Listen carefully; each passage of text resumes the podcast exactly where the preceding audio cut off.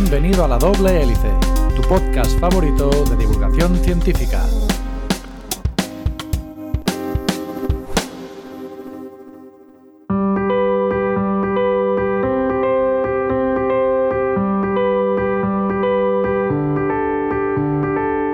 El síndrome de inmunodeficiencia adquirida ha matado a más de 40 millones de personas desde 1981. Actualmente, hay más de 38 millones de infectados con el virus que provoca esta enfermedad. Por suerte, la mayoría de ellos no llegarán a desarrollar el SIDA, la enfermedad que produce este virus. Los fármacos antivirales o antirretrovirales han conseguido convertir esta enfermedad en crónica y han mejorado muchísimo la calidad de vida de estos pacientes. Desgraciadamente, después de décadas de lucha contra el VIH, el SIDA es aún una enfermedad incurable y por si fuera poco, la búsqueda de una vacuna que frene el virus tampoco está dando los frutos esperados. Aún así, no todo son malas noticias, ya que en julio de este mismo año, un equipo de investigadores del Hospital Clínica ha presentado a la paciente Barcelona. Se trata de una mujer que lleva 15 años sin rastros del virus en sangre, a pesar de no estar tomando ningún fármaco antirretroviral. Si todo sigue como parece, esta paciente podría unirse pronto a un reducido y selecto grupo de personas que se han curado del SIDA desde que empezó la pandemia. Aunque lo importante de esta paciente es que lo habría hecho por una vía totalmente diferente a las anteriores. ¿Cómo lo hace el VIH para sortear todas las armas de nuestro sistema inmunitario? ¿Por qué después de décadas de investigación aún no se ha encontrado con una vacuna efectiva contra el SIDA? ¿Nos acercará el estudio de la paciente Barcelona a una cura definitiva contra esta enfermedad? Hola amigos y amigas y bienvenidos a La Doble Hélice, un podcast de divulgación científica donde desgranaremos algunas de las noticias más relevantes de la actualidad científica. Y recordad que podéis seguirnos en Twitter en arroba la-doble hélice o en Instagram en las dos hélices. Y sin más dilación, doy la bienvenida a Sebas. Hola Sebas, ¿cómo estás? ¿Qué tal, Juancho? Pues muy bien, después del parón veraniego tenía ganas de grabar el primer episodio de la segunda temporada, porque además es una noticia que, saltó casi casi nada más empezamos nuestro parón y ya dijimos que tenía que ser el primer capítulo de esta segunda temporada, ¿no? Sí, en teoría la, gente descansa en agosto, o suele descansar en agosto, pero las noticias no paran y cada año en esta vorágine en la que vivimos, cada año más. Pues empecemos, si quieres, vamos de lo más general a lo más concreto, eh, vamos explicando un poco qué es el virus, por qué es tan difícil de tratar y acabamos intentando que los oyentes puedan comprender qué es lo más relevante de esta paciente de Barcelona. Para empezar, Sebas, me gustaría darte unos datos que tú sabes que a mí me gustan mucho y sé que a ti te gusta recibirlos sobre el VIH en 2021, que son los datos más actualizados que tenemos a día de hoy. Y es que en 2021 había 38 millones y medio de personas en el mundo que vivían con este virus. De hecho, solo en 2021 se infectaron un millón y medio de personas con esta enfermedad y 650.000 personas murieron por enfermedades relacionadas con el SIDA. ¿Cómo te gusta, Pancho, eh, lanzar ahí datos? Muy bien, me gusta que estés ahí informado, pero los estabas dando y yo pensaba, tengo la sensación de que parece que el SIDA es una enfermedad olvidada y, estos datos que tú has dado son devastadores. O sea, un millón y medio de personas lo cogieron, según dices, y 650.000 personas murieron eh, de SIDA. O sea, que en realidad es una enfermedad que está viva y coleando. A veces, Sebas, informativamente dos pandemias no conviven bien. Bueno, Sebas, pero si vamos a hablar de esta enfermedad, yo creo que primero habría que dar contexto. Y para dar contexto, lo primero que te voy a preguntar es, ¿qué es el VIH? Bueno, pues el VIH es un virus de los más estudiados que existen y de los más complejos, de hecho. Y pertenece a un grupo de virus que se llaman los retrovirus. Los retrovirus. Estos virus tienen una serie de particularidades que los oyentes tendrán que comprender si quieren realmente entender cómo se pudo curar la paciente de Barcelona. Y es que estos virus, su principal eh, característica y lo que los hace tan letales es que son capaces de integrar su genoma, sus instrucciones genéticas, en las de las células a las que infectan. Meten sus genes en los nuestros. Es decir, lo, que van a hacer es integrar sus instrucciones genéticas en las instrucciones de la célula para que la célula lea estas instrucciones y genere nuevos virus. Exactamente. Pero claro, ese virus tiene un problema. Quiere colar sus genes en los nuestros, pero el problema que tienen es que su genoma no está escrito en ADN, que es el idioma en el que están escritas nuestras instrucciones genéticas. Su genoma es de ARN. Para convertir su genoma de ARN a ADN, estos virus tienen una proteína que se llama retrotranscriptasa, nombre maravilloso que los biólogos a veces ponemos a las cosas. Esta retrotranscriptasa transcribe, reescribe la información genética del virus de ARN a ADN. Entonces ya están escritas en el mismo idioma. Es decir, el virus lo que está haciendo es convierte su material genético, que es ARN, en un material genético que usa la célula a la que está infectando, que es ADN, y lo integra ahí. Sí, y lo integra porque el virus tiene una segunda proteína que os tendría que sonar a los oyentes, que es la integrasa. Esta proteína integrasa coge la molécula que acaba de ser escrita en formato ADN, la arrastra dentro del núcleo de nuestras células, la cola ahí dentro y la integrasa corta uno de nuestros cromosomas, corta uno de nuestros genes y cola ahí en medio las instrucciones genéticas del virus. Y ahí es donde empezará el calvario para nuestro sistema inmunitario, porque una vez se haya dado esta integración, el paciente tendrá ya para siempre células suyas con genes víricos integrados. Y algún oyente a lo mejor dirá, pero ¿y el virus que consigue colando sus genes en los nuestros? ¿No? ¿Qué pasa, Juancho, que consigue un virus así? Bueno, lo que ha conseguido a partir de ahora es que tú puedes combatir el virus, pero este virus queda oculto dentro de las células y en cualquier momento a la que la célula lea esas instrucciones generará nuevos virus. Exacto. Eh, de hecho, en el capítulo 2 del podcast ya hablamos de que los retrovirus eh, están súper presentes en nuestro genoma. Hay tantos retrovirus que han infectado a nuestros antepasados que, de hecho, en nuestros genes hay más genes de origen vírico que genes, entre comillas, de Homo sapiens. O sea que los retrovirus llevan con nosotros mucho tiempo. Vale la pena comentar, Sebas, que el VIH no es el único virus que integra el ADN en nuestro genoma. Hay otras familias de virus, como por ejemplo el virus del herpes, el herpes común, que también integra su material genético en el material genético de las células que infecta. De hecho, algún oyente quizás habrá notado que siempre le sale el herpes en el mismo sitio, ¿no? Y coincide cuando tiene fiebre o cuando tiene un bajón de defensas. Y no es más que por este proceso. El herpes virus una vez ha infectado. Es verdad que mata células epiteliales, con lo cual te sale la, típica costra del herpes, pero luego su genoma se queda insertado en los cuerpos de las neuronas y allí puede permanecer días, semanas, meses o años, hasta que por lo que sea, este virus se vuelve a activar, ya sea pues eso, un estado febril, una bajada de defensas, vuelve a generarse otra vez más virus que volverán a atacar células epiteliales de la piel y nos volverá a salir el típico, la típica herida producida por este virus. Creo que acabas de dar una muy mala noticia alguna persona que tenga un herpes por primera vez. Pues sí, sí. Si alguien ha tenido un herpes por primera vez, que sepan que ahora tiene una población de células con genes víricos ahí y que van a estar ahí para siempre. Lo sentimos, pero la biología es así, ¿no? Pero bueno, Sebas, aquí hay, y vuelvo otra vez, entonces, hilando con lo anterior, ¿por qué el herpes lo podemos tratar? pero en cambio el VIH acaba generando esta enfermedad que es el SIDA de la que los pacientes acaban muriendo. Claro, es que el VIH, yo no creo en teorías conspirativas, evidentemente, pero es que cuando estudias el VIH realmente parece que haya sido diseñado para superar todas las barreras de nuestro sistema inmunitario. ¿eh? El dato es escalofriante. Sin ayuda externa, no hay ni un solo paciente conocido que haya superado la infección. Hay gente es inmune, ya hablaremos. Hay gente que no se puede infectar, que el virus no puede entrar en sus células, pero una vez ha empezado la infección, el sistema inmunitario no puede con el VIH. Ten cuidado, Sebas, con lo que dices, que esto lo cogen los de la teoría de la conspiración y enseguida montan un podcast diciendo que un tal Sebastián asegura que el virus está generado en un laboratorio. No la liemos, no la liemos. Oye, pues retomo la pregunta, ¿no?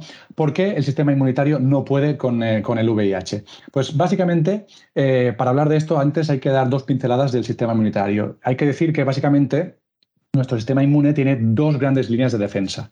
Una primera línea que es de actuación muy rápida y muy genérica, que se llaman las, defensas inespecíficas. O sea, tenemos millones de glóbulos blancos que van circulando por la sangre y los tejidos, que van atacando, intentando eliminar cualquier bacteria, cualquier virus que haya entrado, pero lo hacen de manera genérica. Eh, o sea, actúan exactamente igual independientemente de lo que sea que haya entrado.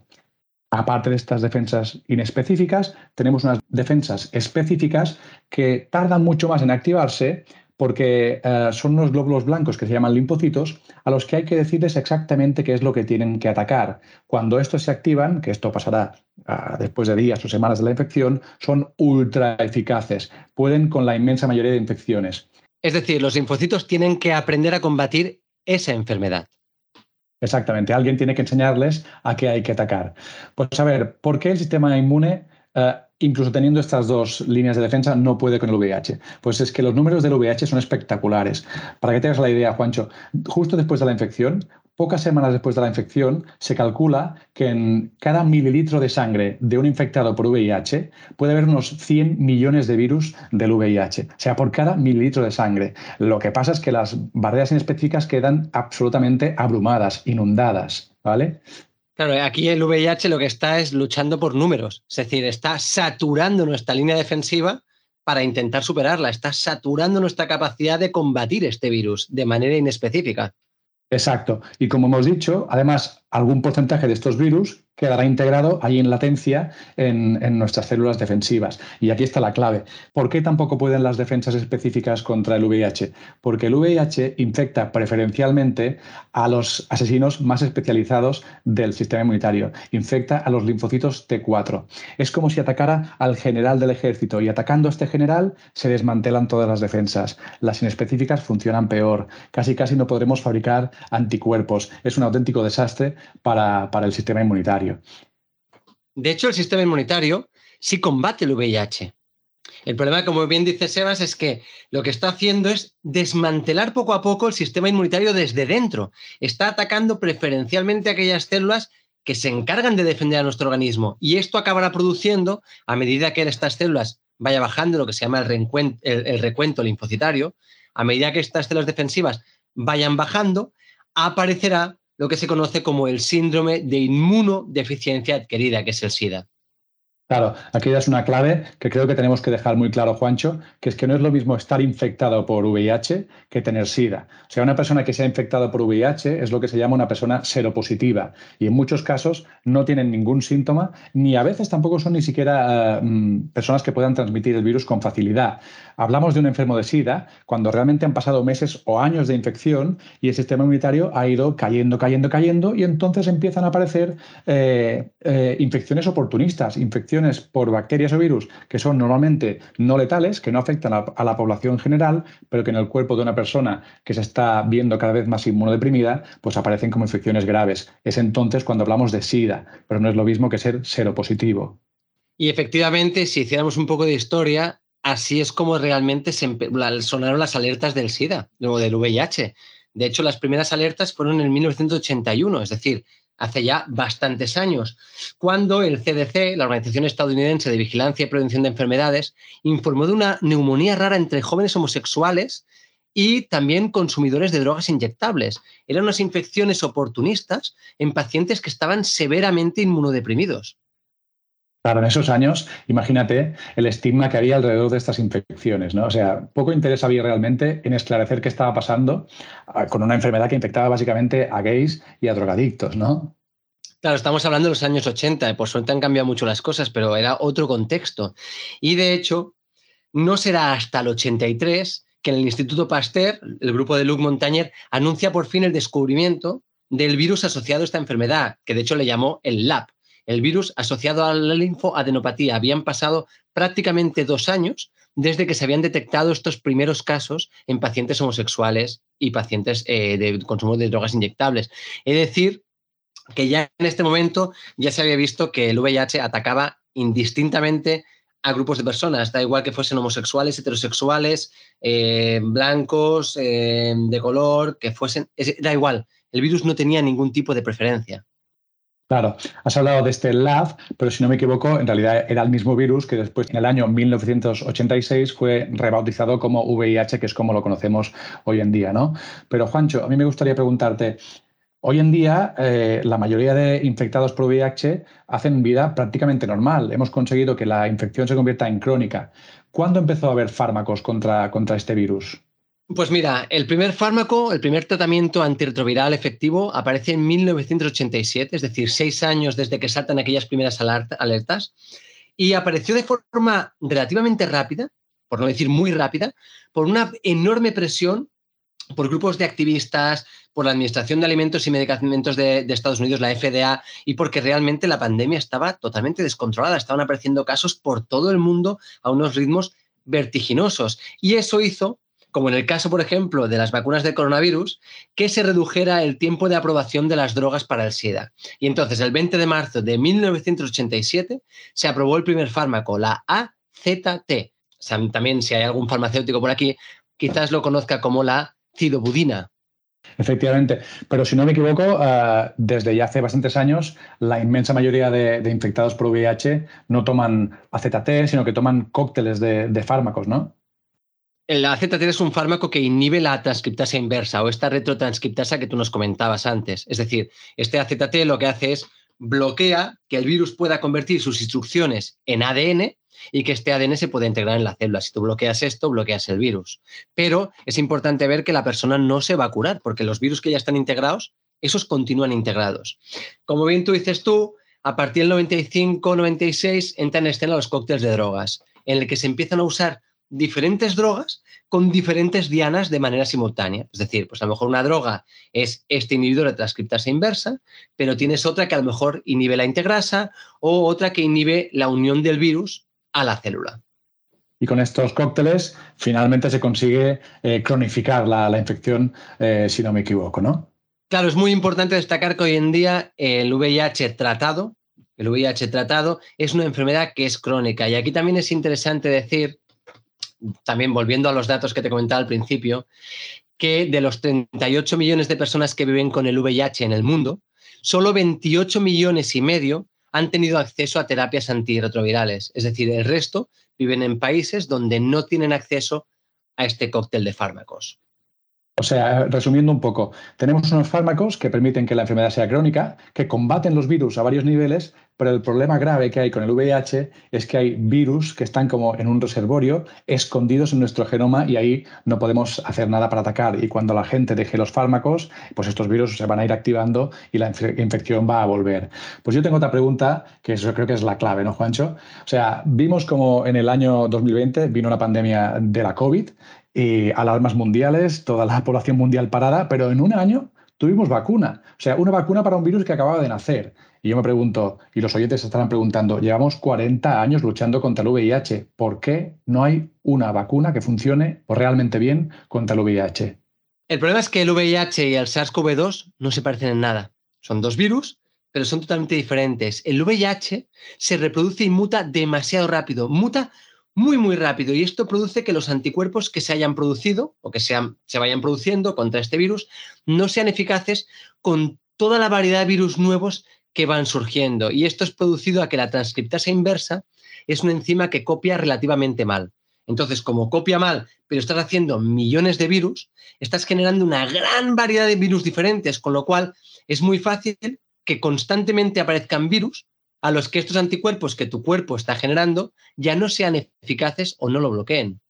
O sea, la clave para que no se pueda generar una vacuna es que aparecen constantemente virus nuevos. Y es porque la retrotranscriptasa, está encima del propio virus, se equivoca e introduce errores en el genoma. Un oyente podría pensar, pues esto debería ser malo. Si, si, copia mal los virus, tendría que ser malo. Pero en realidad es una ventaja porque están apareciendo todo un abanico de virus, que sí, igual alguno es funcional, pero acaban apareciendo muchísimas versiones de virus contra los que el cuerpo tendría que generar anticuerpos. Y esto es muy difícil. Cubrir todos los virus que van apareciendo con anticuerpos es prácticamente imposible, ¿no? Claro, de hecho, fijémonos, en el caso del, del, coronavirus, a la que han aparecido variantes nuevas, se ha visto que las vacunas iniciales dejan de ser efectivas y esto también pasa con la gripe. El problema es que el, VIH hace esto, pero muchísimo más rápido, muta muchísimo más que cualquiera de estos virus, con lo cual este proceso de generar variantes resistentes se hace constante en el propio cuerpo del individuo. Pues mira, ya que has nombrado el virus de la gripe, te doy yo un dato para que los oyentes se, den, se hagan a la idea de lo mutable que es el, que es el VIH. todos los oyentes sabrán que cada año hay que reformular las vacunas de la gripe porque el virus a nivel mundial va mutando y entonces tenemos que encontrar cuál es la cepa que va a dominar este año para crear una vacuna ad hoc, ¿no? específica. Pues para que se hagan los oyentes a la idea, en el cuerpo de un solo infectado por VIH, en unos cinco años, aparecen tantas versiones diferentes del virus del SIDA como virus de la gripe en todo el planeta en un año. Repito, ¿eh? en el cuerpo de una persona en cinco años, tantos virus diferentes como virus de la gripe diferentes en todo el mundo en un año. Es escalofriante. Pues te diré un dato más que todavía hace más difícil encontrar la vacuna con este virus. En el, en el caso del VIH, el periodo en el que una persona está infectada y puede transmitir el virus es larguísimo con lo cual el virus todavía tiene muchísimo más tiempo para evolucionar, ¿no? Se va ejerciendo una presión por parte del sistema inmune Y esta selección que va ejerciendo el sistema inmune está conduciendo a la diversificación de este virus. No solo además este virus muta muchísimo, sino que además, como el periodo de infección es muy largo, se van generando, van saliendo variantes y de hecho una persona infectada por VIH al final acaba teniendo una población de gran cantidad de virus de VIH, pero con características diferentes. Claro, es como una, carrera de armas, una carrera armamentística que el sistema inmunitario va perdiendo, ¿no? Oye, Juancho, pero en realidad ha habido muchos ensayos de vacunas. Eh, yo te quería preguntar si, si, conoces cuáles han sido los más destacables o cuáles han sido los que han tenido, pues, a lo mejor resultados más esperanzadores. Mira, hasta 2019, porque luego ha habido un poco de parón por la pandemia, años de, de, pandemia, pero hasta 2019, que son los datos que yo, yo tengo, se han probado más de 100 vacunas en seres humanos y a día de hoy a pesar de que la prueba más exitosa era la del RV 144, no sé si alguien lo puede conocer como un estudio tailandés, los resultados no acaban de ser los esperanzadores que se pretendían.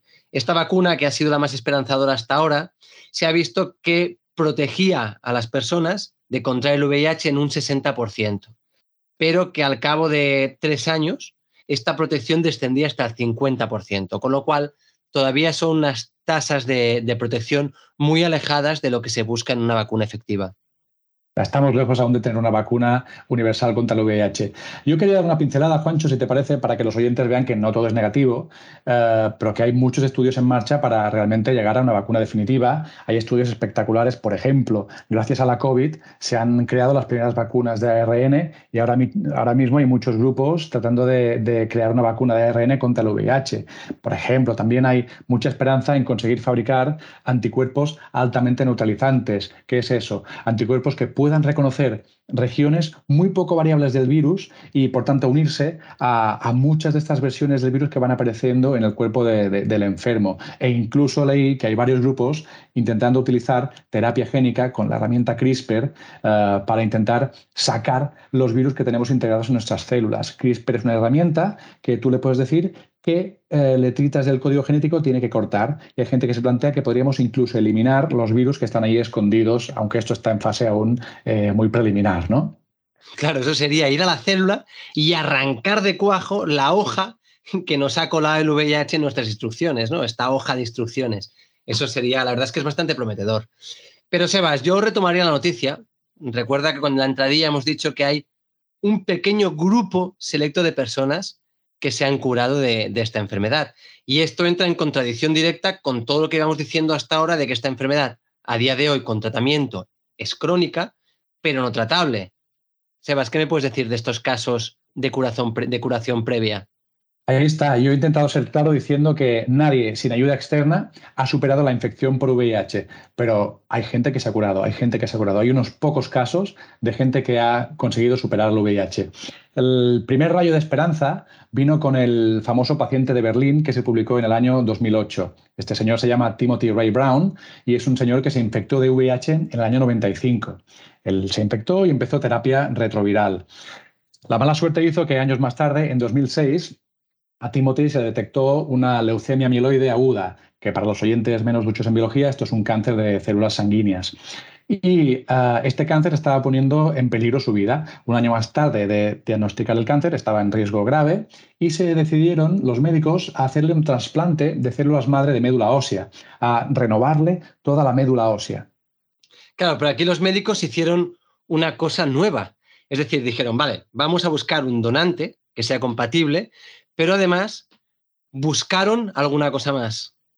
Sí, eh, eh, recordar a los oyentes que cuando se trasplanta un órgano hay que encontrar un, donante compatible, un donante que tenga unas células muy parecidas a las del individuo que está enfermo. ¿no? Pues aquí los médicos encontraron unos 60 donantes compatibles y uno de ellos, uno de estos donantes, tenía una mutación increíble. Es una mutación que se había descubierto en prostitutas de Nairobi y en algún otro individuo que tenía relaciones sexuales con gente infectada por VIH, pero no se contagiaban. Esta mutación hoy se conoce como la mutación delta 32 del gen CCR5. Vaya chapa de biología aquí que acabamos de meter, ¿no? Pero ¿cuál es la clave? La gente que tiene dos copias de esta mutación es inmune a la SIDA, Juancho. O sea, el VIH no puede entrar en sus células. Pues ahora volvamos para atrás. Resulta que los médicos que le tienen que hacer un trasplante a Timothy encuentran que entre los donantes compatibles hay uno que tiene esta mutación. Es decir, este donante es inmune al SIDA. Pues van y le trasplantan, le cambian sus células de la médula ósea por células que son inmunes al SIDA.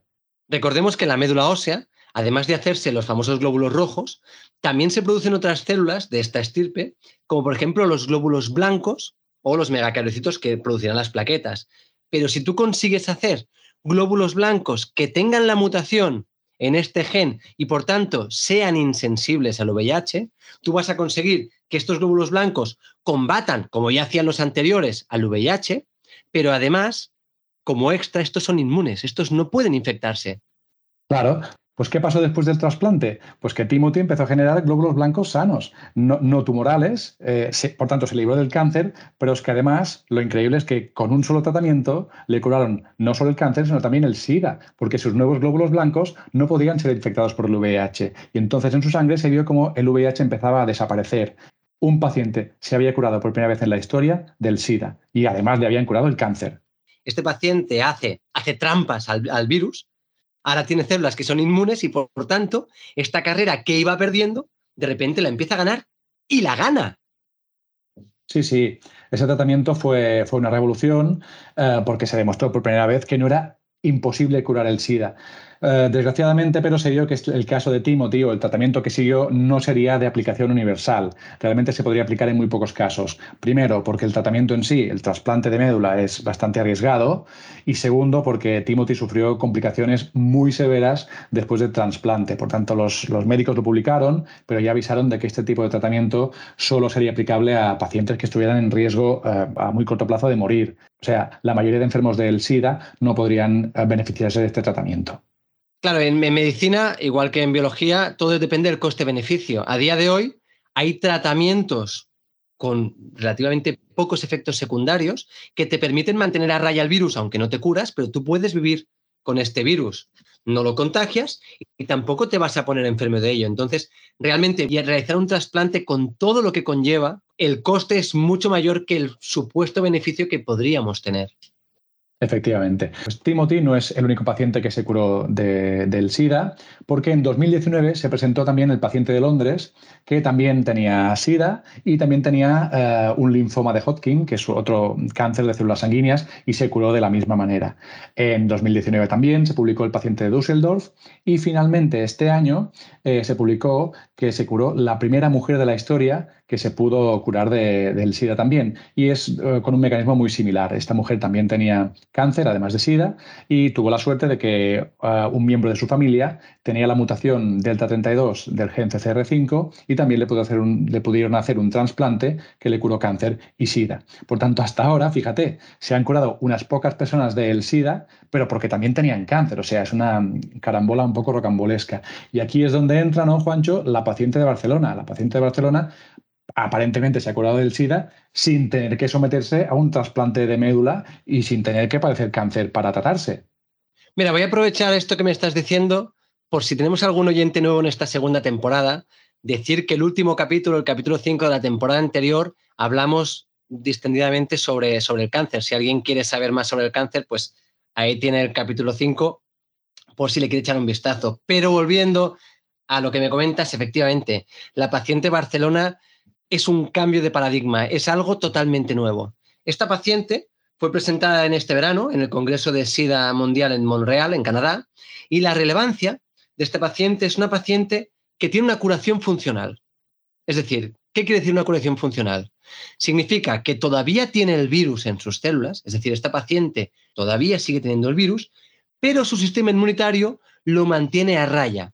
Esta paciente recibió un tratamiento antiviral en un inicio cuando tuvo la, infección, ¿vale? Pero después, después de nueve meses se paró este tratamiento y esta paciente lleva 15 años sin ningún tipo de tratamiento antiviral controlando el VIH y sin VIH en sangre.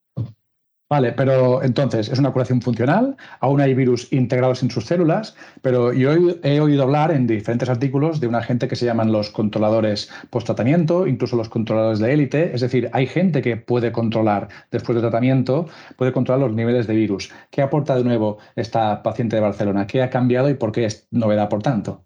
Sebas, estás en todo. Efectivamente, hay unas personas que se llaman controladores post-tratamiento que si se les da un tratamiento antirretroviral en las primeras etapas de la infección, este tratamiento se les puede retirar y controlan el virus. Pero el virus continúa estando allí. Lo importante de la paciente Barcelona es que cada vez que se le mira el reservorio del virus, este es menor. Es decir, no solo mantiene controlado el VIH, sino que cada vez su reservorio es menor, lo está venciendo, está ganando esta carrera. Es decir, me estás diciendo que, esta paciente de alguna manera puede ir eliminando esos virus que están ahí escondidos en latencia eh, con el genoma integrado en sus células, ¿no? Claro, eso es lo nuevo. Esta paciente no solo controla el virus, sino que lo vence. Y además lo que ha hecho este grupo es ha descrito las vías por las que esta paciente está venciendo a este virus, que son unas vías totalmente diferentes a las que ya hemos hablado y diferentes a estos controladores que hablábamos antes que mantienen el virus a raya pero que no se curan.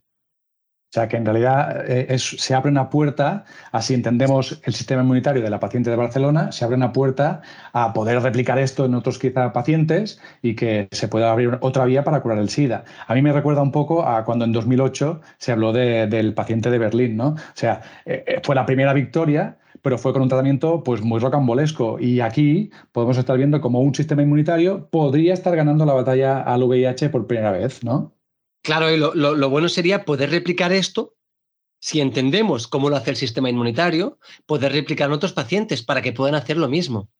Pero ojo, hay que ser prudente. Y, y, los propios investigadores lo dicen. Esta paciente lleva 15 años de éxito, pero quién sabe si el 16 va a continuar igual. Si todo sigue igual, es esperable que este reservorio vaya bajando y llegue a una curación total y no funcional. Pero no lo sabemos, porque además el sistema inmunitario también envejece. Y esta paciente, que es anónima, no sabemos quién es, pero sabemos que es una paciente, una mujer relativamente joven, sin ningún problema de salud, a día de hoy sí combate el VIH, pero nadie te asegura que este sistema inmunitario continúe su función de aquí tres, cuatro o cinco años. Ah, efectivamente. Pues Juancho, me parece que hemos dado un buen repaso a, la noticia, hemos dado contexto y creo que los oyentes la podrán entender. Solo animar a algún oyente que si tienen preguntas, pues nos las envíen por redes sociales y creo que podemos ir cerrando este episodio. Recordar una vez más que ahora después de este largo parón que hemos tenido veraniego, volveremos a activar tanto Instagram en arroba las dos hélices como en Twitter en la-doble hélice. Iremos colgando material eh, material complementario que pueda ayudar a los podcasts o alguna noticia relevante que vayamos viendo. Cualquier pregunta que tenga algún oyente, cualquier cosa, pues rápidamente se puede dirigir a nosotros. Y bueno, Sebas, yo para acabar, lo único que te diría es que, como dijo Stephen Hawking, solo somos una raza de primates en un planeta menor, en una estrella ordinaria. Pero tenemos la capacidad de entender el universo. Sebas, hasta el siguiente podcast. Hasta el siguiente episodio, Juancho. Un abrazo, chao.